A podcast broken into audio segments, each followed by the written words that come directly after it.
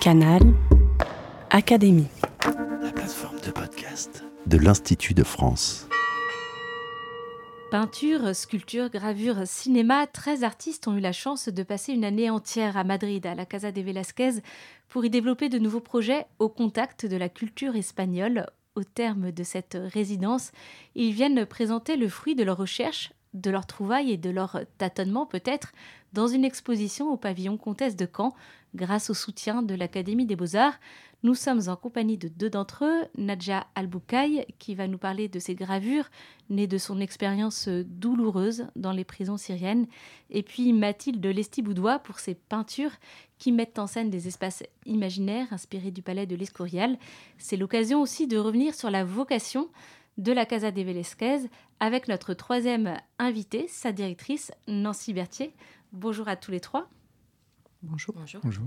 Alors pour commencer, nous allons parler de cette tradition du voyage qui est très ancienne chez les artistes, le voyage qui euh, sert à se former, à construire sa carrière. Comment est-ce que vous, euh, vous l'envisagez? Nous allons commencer par euh, nos, nos, artistes.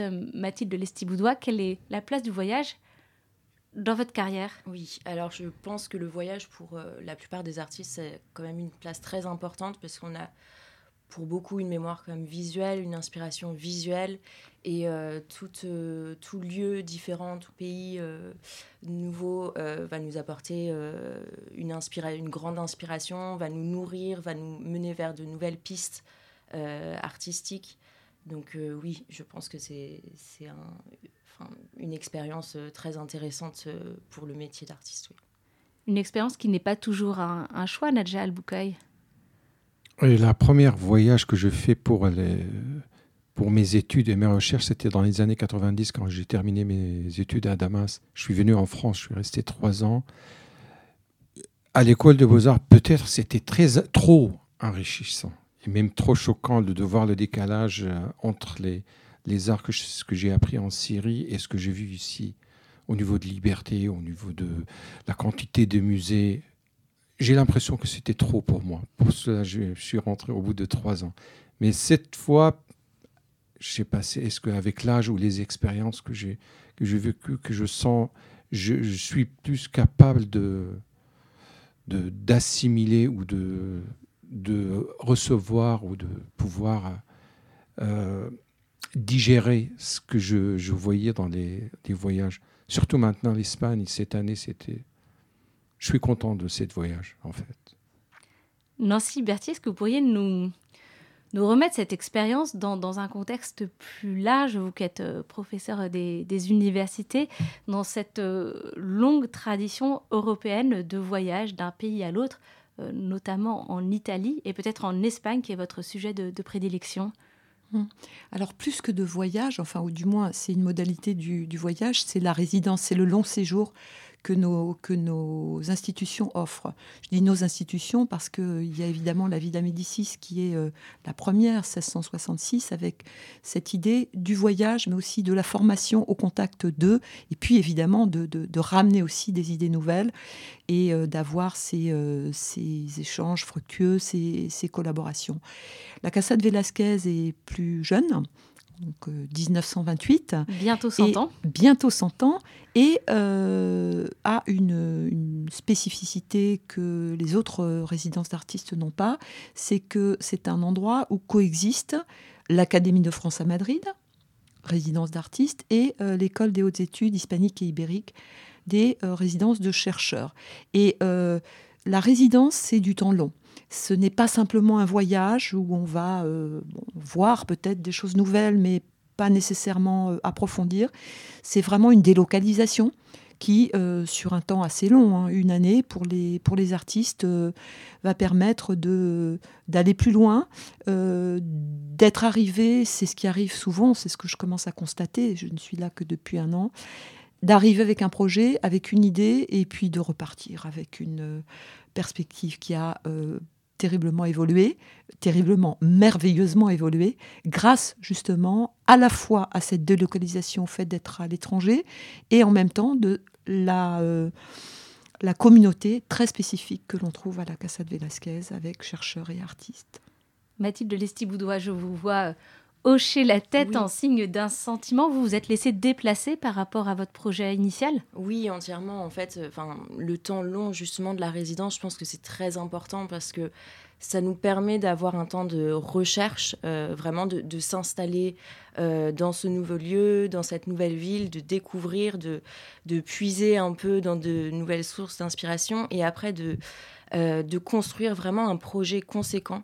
Ce que ne permet pas d'autres résidences plus courtes. Et là, on se sent vraiment dans, dans, une sorte de nouvelle bulle, en fait, où on va, on va on va pouvoir euh, construire au nouveau, euh, autour de ce nouveau projet et puis euh, rentrer chez nous au bout d'un an et sentir que voilà on a évolué alors qu'on n'est pas juste resté à, ce, à cette première partie de recherche mais vraiment je, pense vraiment que, pour nous, ça a tous, pour les artistes, ça a tous été un temps d'évolution vraiment conséquent du fait qu'on se soit installé dans un nouveau lieu et qu'on ait pu, voilà, vraiment creuser notre sujet, euh, euh, vraiment le, voilà, le construire en entier et, repartir avec euh, un projet vraiment conséquent.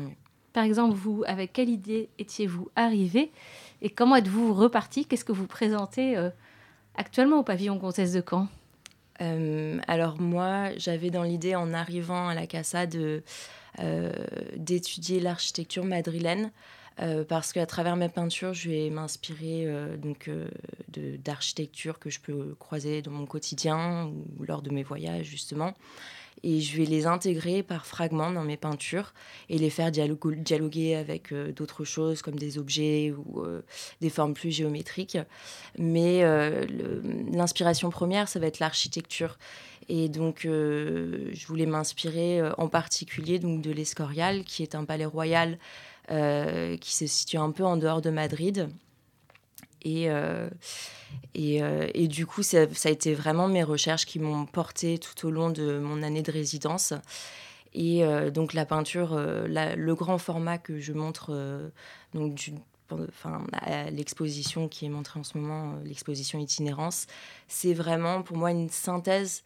Cette peinture-là, je l'ai choisie particulièrement parce que c'est une synthèse de, de ma résidence euh, à la Casa, parce qu'en fait, c'est à la fois euh, une peinture qui montre euh, une nette évolution dans, dans mon travail, notamment au niveau de la palette des couleurs. qui a beaucoup changé et je pense que c'est pas anodin parce que les couleurs qu'on peut rencontrer à Madrid et en Espagne en général sont complètement différentes par rapport à celles qu'on peut trouver à Paris parce que moi je, je suis parisienne et euh, en même temps, donc, euh, à l'intérieur de, cette peinture, j'y montre euh, donc des sortes de fragments d'arches qui fait à la fois référence à l'Escorial et à la fois donc au style architectural de la Casa, qui a été construit dans le même style architectural que l'Escorial. Et, et, voilà, pour moi, c'est à la fois une synthèse donc, de mon sujet d'étude et de mon année de résidence à la Casa. Et Nadja al vous nous avez parlé de votre séjour en France, qui était plus un séjour d'études. Là, cette résidence en Espagne, euh, que vous a apporté ce, pays de nouveau, de différent? En tant que réfugié et exilé, j'avais apparemment très besoin d'avoir un autre lieu pour euh, avoir une distance, pour comprendre ce qui s'est passé avec euh, avec moi durant les dernières dix, ans. D'arriver en France, le pays que je connaissais, que j'ai de la famille ici, qui m'a qui m'a pris dans ses bras, qui m'a protégé. Donc j'avais une deuxième patrie. Et donc euh, le fait d'aller en Espagne, avoir cette distance, de voir euh, de l'autre bout de la Méditerranée et comparer avec ma situation dans l'autre bout à l'Orient, à Damas, ça m'a laissé le temps de réfléchir et surtout de voir l'histoire euh, que l'Espagne a vécue, surtout dans la guerre civile espagnole durant les années 36 et 39.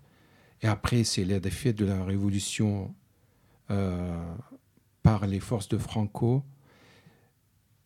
Sûrement euh, regarder les, guerres napoléoniennes et la production de Francisco Goya, euh, accepter l'idée qu'une révolution peut avorter une population peut être ruinée et rebondir à nouveau. Euh, en fait, je me rappelle la première fois où je suis sorti de, Madrid pendant cette résidence, c'était avec Fabienne Aguadio, la directrice artistique, à la vallée de Los Caídos, là où euh, il y avait le tombe euh, de, Franco, une grande basilique. Et ce qui m'a impressionné et choqué, c'est cette structure monstrueuse, gigantesque, construite avec les prisonniers républicains que les forces de Franco a incarcérés. Et toute cette euh, comparaison avec les, les, les, prisons que j'ai vécues en Syrie, les anciens prisonniers que j'ai rencontrés en Syrie. J'ai rencontré un prisonnier qui, c'était sa 40e année, et il, a, il était réquisitionné à sculpter une sculpture durant les années 80. Et là, j'ai vu les mêmes histoires qui, euh, sont réalisées. Et, après, ben, le, dictateur, il est mort, il est parti, Franco. Et le, peuple espagnol, il, est, il y avait le, la, la Renaissance, la Viva, les années, la Movida, où les, Espagnols, ils, se sont, ils sont recommencés, ils sont remis euh, debout. Donc ça a vraiment influencé mes, mes dessins et mes gravures qui étaient pendant les années où je suis, quand j'ai quitté la Syrie, euh, strictement que des témoignages, illustrations avec des, des compositions plutôt fermées, où j'ai témoigné mes quotidiens en prison. Là, je suis, j'ai osé de faire des compositions plus libres, des je suis toujours dans la promiscuité des, figures humaines qui, euh, qui, euh, qui vit ensemble dans un lieu fermé, mais il y a une sorte de danse, il y a plus d'énergie. Je crois que c'est l'énergie espagnole de, que j'ai. Je suis content de. Je, je pense que j'ai réussi un peu à la transformer dans, dans mes dessins et mes gravures. Et sur le travail de la mémoire, vous avez vu en Espagne qu'il est long, douloureux et que le silence parfois perdure. Oui, oui, oui. Bon, le, le fait qu'il y avait le, la loi un peu de silence, de ne pas trop raconter ce qui s'est passé, euh, les, euh, j'ai pas réussi vraiment à visiter des, euh, des fosses communes où il y a les, euh, les, les disparus. Mais on sent toujours qu'il y a cette mémoire qu'on la trouve dans les musées, de passer à l'Académie royale ou voir les, les, les, gravures de Goya avec leurs plaques avec les plaques originales.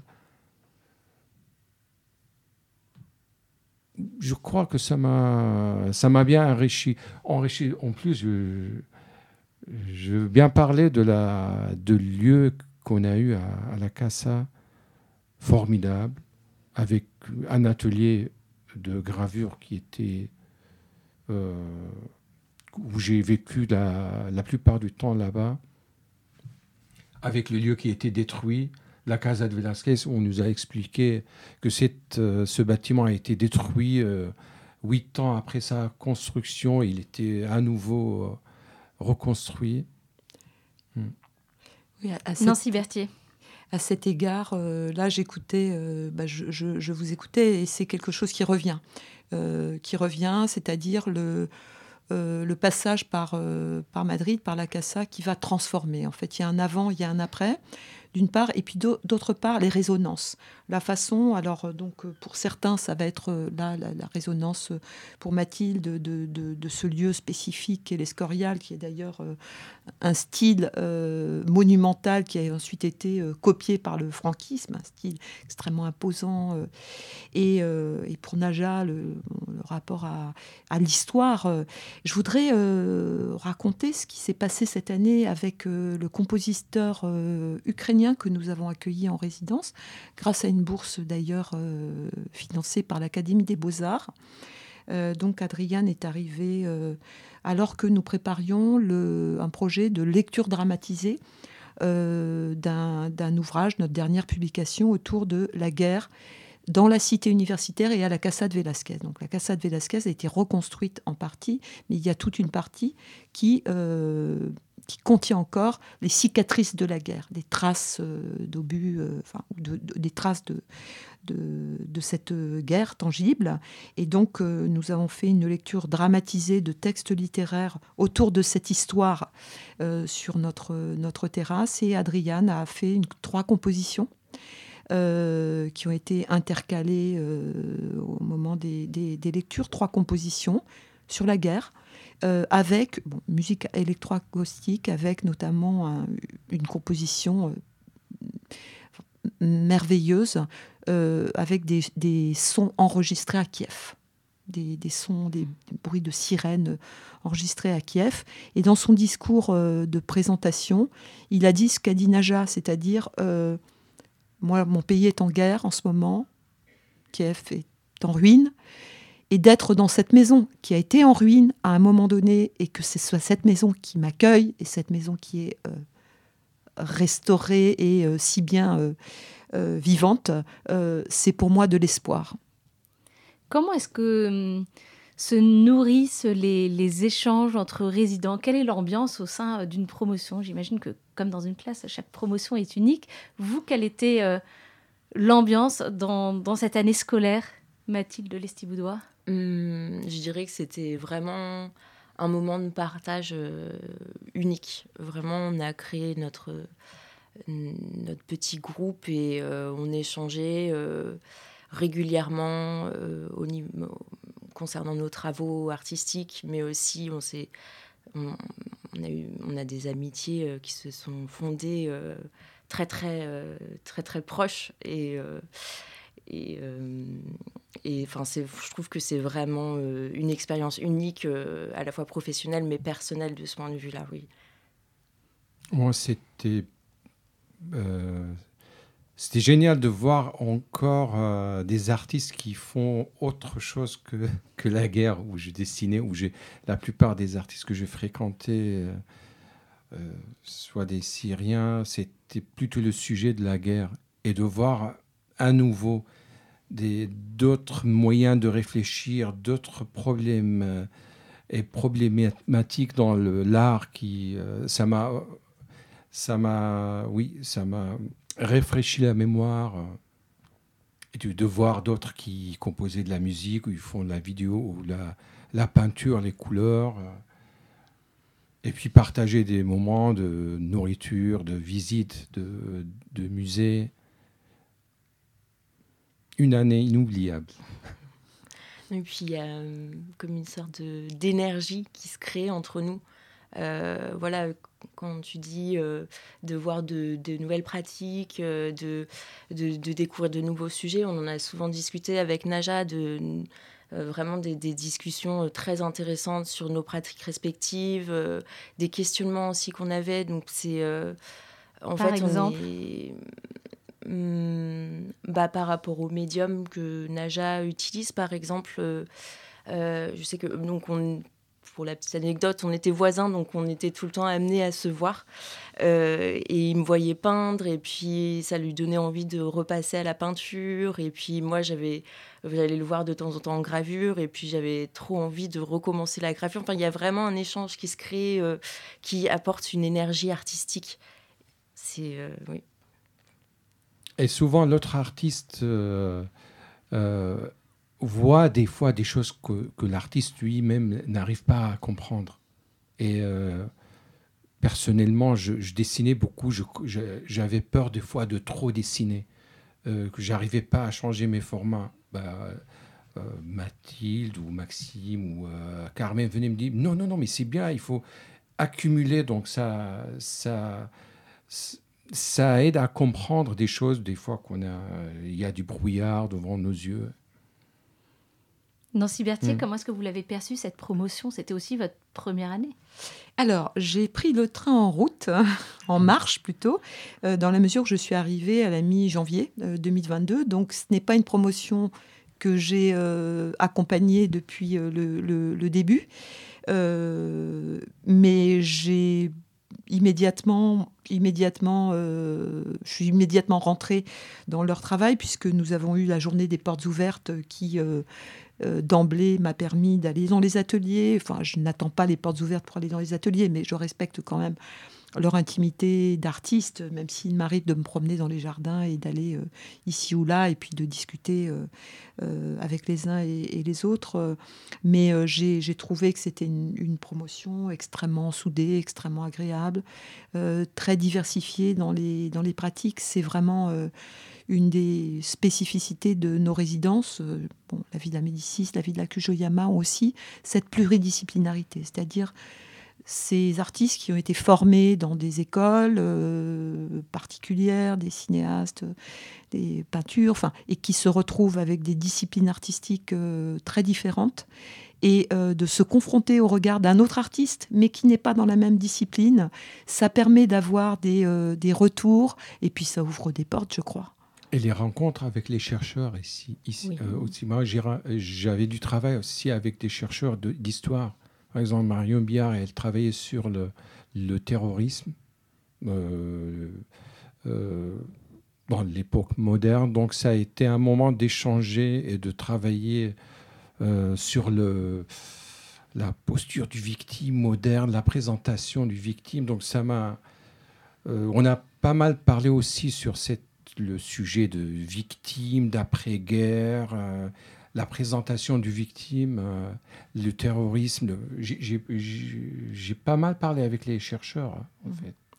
Et c'est d'ailleurs une de mes euh, vraiment un des points forts de, de mon projet pour l'établissement, donc qui n'ont pas, dont ils n'ont pas totalement euh, bénéficié, un peu quand même, je mets en œuvre euh, ou je favorise les dispositifs qui permettent les rencontres, les croisements entre les artistes et les chercheurs. Et j'ai notamment lancé cette année les petits déjeuners avec euh, trois artistes et trois chercheurs dont, je sens, dont on sent que les, ce sont les directeurs artistiques et directeurs de recherche qui combinent des, des, des, tables de petits déjeuners et on a déjà des projets, des mariages, enfin, au sens euh, artistique et scientifique du, terme qui se sont, qui se sont faits.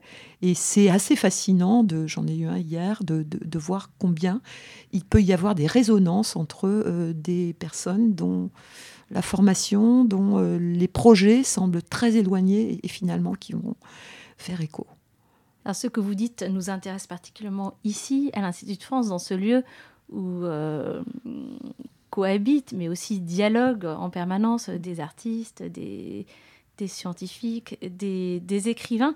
J'aimerais, comme vous parlez de, ce regard porté sur les, travaux des uns et des autres, peut-être que tous les deux, qui avaient des univers très euh, différents, Mathilde Lestiboudois et Nadja Aboukaï, que vous livriez votre regard sur les travaux de l'autre. Euh, qu'est-ce que vous pensez de l'œuvre de, Mathilde, par exemple? Comment est-ce que vous la décririez? Qu'est-ce qui vous touche dans cette œuvre alors que vous avez des univers complètement différents? Je le rappelle à nos auditeurs.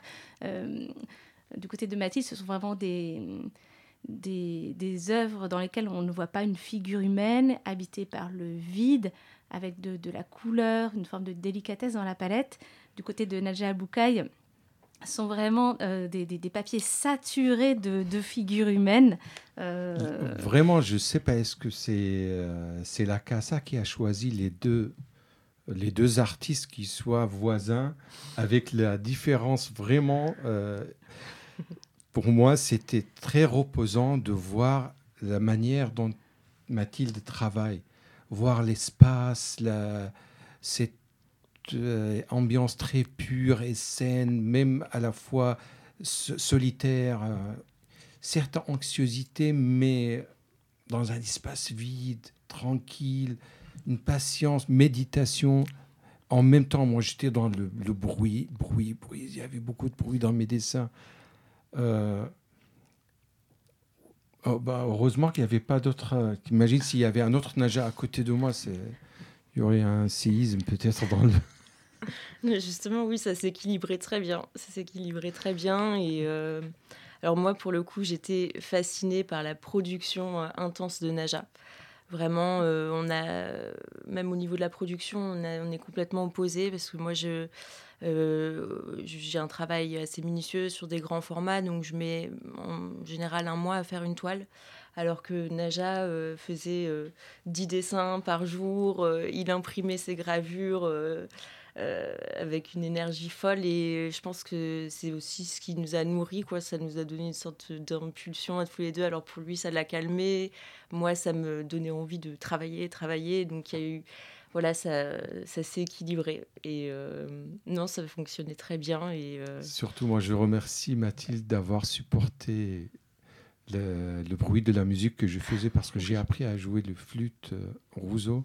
J'avais un autre instrument, donc Mathilde, elle, elle mettait des écouteurs apparemment. En plus, elle supportait l'odeur de la, de la cuisine orientale que je faisais chaque jour.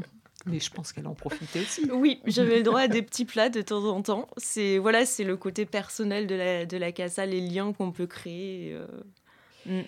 Et, en fait, euh, bon, là, on a deux, deux, personnes, deux univers, mais euh, ce, qui est, euh, ce qui est magnifique, c'est que chaque atelier est un monde, un microcosme, avec, avec bon, c'est visuel évidemment, c'est il y a des odeurs, euh, en fonction évidemment des matériaux qui sont utilisés. Euh, et, et, on rentre dans, dans, un petit monde. Et l'atelier d'à côté, ça va être totalement différent. Et puis celui encore d'à côté. Euh, des personnes qui ont besoin de remplir, d'autres qui ont des espaces. Mathilde, c'était très épuré, c'était très zen. Euh, et euh, certains qui travaillent de la musique, d'autres euh, sans. Et du coup, c'est ces petits univers qui, qui, coexistent, mais en même temps qui se, qui se, qui se rencontrent, parce qu'on a aussi des espaces de sociabilité et, un jardin. Comment ça se passe justement? Chacun a son appartement et son atelier propre? Oui, voilà. Oui, oui. Oui, euh, avec, euh, en fonction des, disciplines, des ateliers qui sont plus ou moins euh, adaptés. Les, par exemple, les, les compositeurs et les, les, cinéastes et les photographes ont des ateliers dans le corps du bâtiment parce qu'ils n'ont pas besoin de manipuler mais par contre, ils ont des, ateliers spécifiques, par exemple un studio de, euh, un studio de musique, un studio d'enregistrement. Euh, il y a également l'atelier de gravure collectif. Euh, en au-delà de chaque, chaque atelier appartement. Oui, chaque, chaque atelier est un espace personnel de travail et, de vie. Et justement, la gravure, ça a été un aspect très important de votre travail à Madrid, Nadja Boukaï, qu'est-ce que, qu'est-ce que ça change de passer du dessin à la gravure? Il y a le, processus de la gravure, que le fait de passer par, par une plaque de cuivre, et puis euh, ce processus de préparation, un, un travail euh, sur papier, puis creuser le métal et faire les bains d'acide, les rinçages et après, c'est l'impression. J'avais l'impression que c'était un sort de, des, rites. Euh, je voulais pas, je veux pas dire, euh, j'ose pas dire si c'était une prière. Euh, cette incarnation de dessin, de le mettre sur le, sur un papier. Il y a un aspect magique. Oui, oui, il y a magique. Mais, mais certainement, c'était assez rituel qui a un, rapport avec la mémoire et le fait de, de réciter l'histoire des gens qui sont partis ou euh, les souvenirs qu'on a vécus. Faire un dessin ou peut-être des fois une aquarelle, on a l'impression qu'on produit et ça s'arrête là. On laisse la gravure, c'est pour vraiment incruster et être sûr de ce qu'on a vécu. Et diffuser largement. Ouais. Alors, je voudrais raconter à ce propos, à propos de la, de la gravure, euh, un petit épisode qui euh, est assez révélateur des liens entre euh, l'Académie des Beaux-Arts et, l'Académie de France à Madrid. lors de la visite rituelle d'une petite délégation d'académiciens en mars dernier, bon, visite des ateliers. et lors de la visite de l'atelier de, de Naja, les deux graveurs, donc c'était Pierre Collin et Astrid de la Forêt, ont beaucoup dialogué avec Naja, qui était en train d'expérimenter. et ils se sont donné rendez-vous à l'atelier le lendemain parce qu'ils partaient le lendemain. Et c'était beau de voir cet échange de conseils techniques. ils sont allés ensemble à l'atelier de, gravure euh, et c'était merveilleux.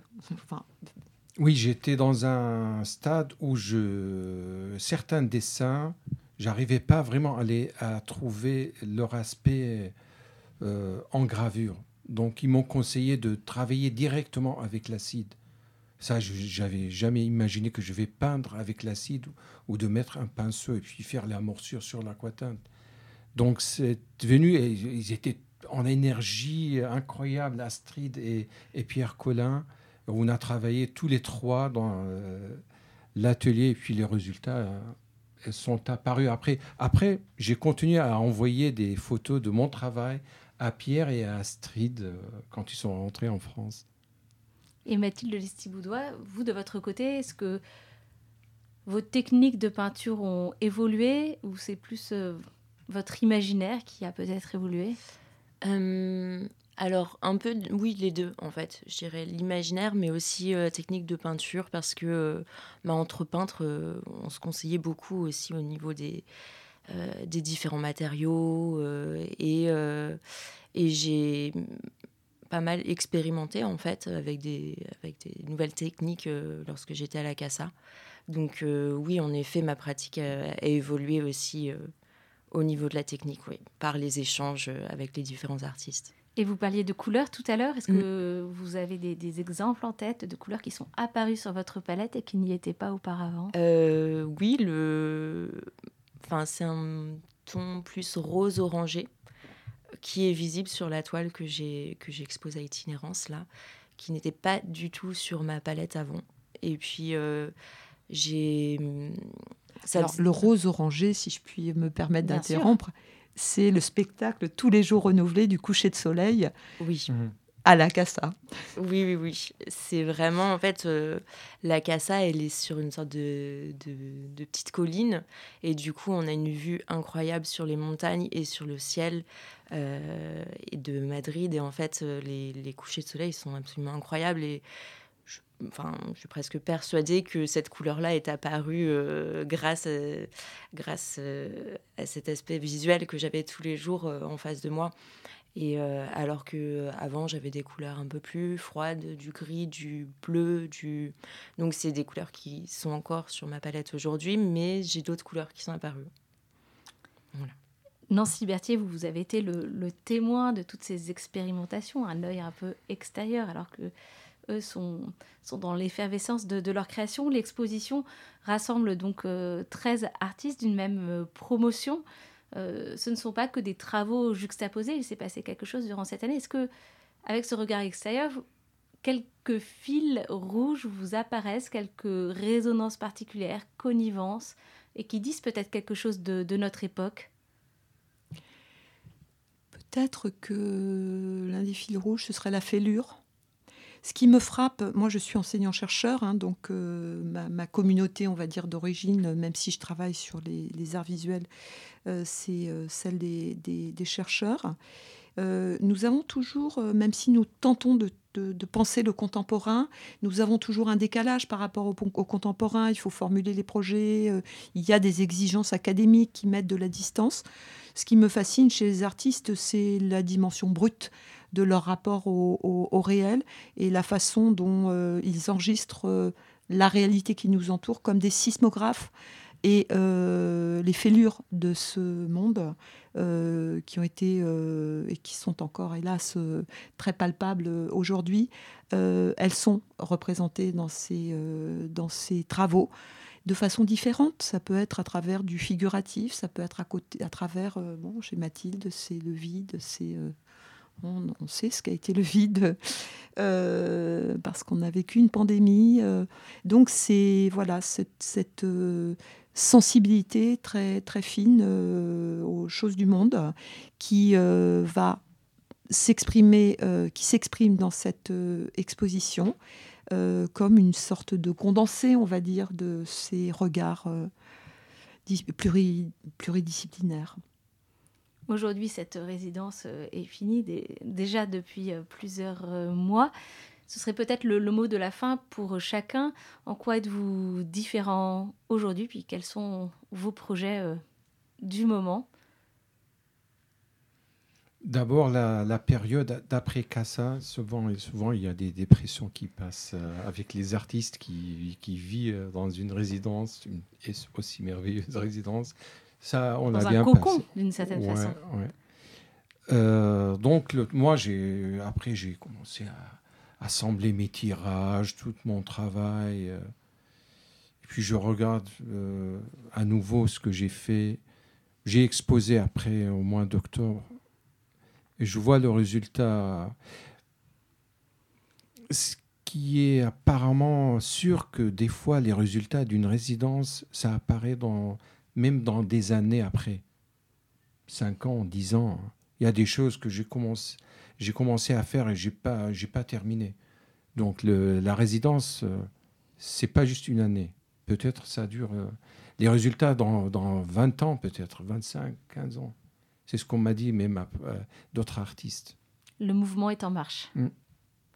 Mathilde Lestivoudois Oui, alors moi pareil, c'est vraiment, enfin, aujourd'hui, je porte en moi les souvenirs de, cette année-là et, euh, euh, enfin, je continue à me nourrir de ces souvenirs. Je, euh, c'est pas parce que je suis partie de Madrid que voilà, j'arrête de m'inspirer de, l'architecture que j'ai pu voir là-bas. donc mon travail continue dans ce sens-là, continue à évoluer aussi. J'ai encore plein d'idées de, nouvelles peintures en tête qui ont été euh, amené par, ces, euh, par cette année de résidence. Et, euh, et, au niveau de mes projets, donc voilà, ça va continuer, je pense, pendant longtemps.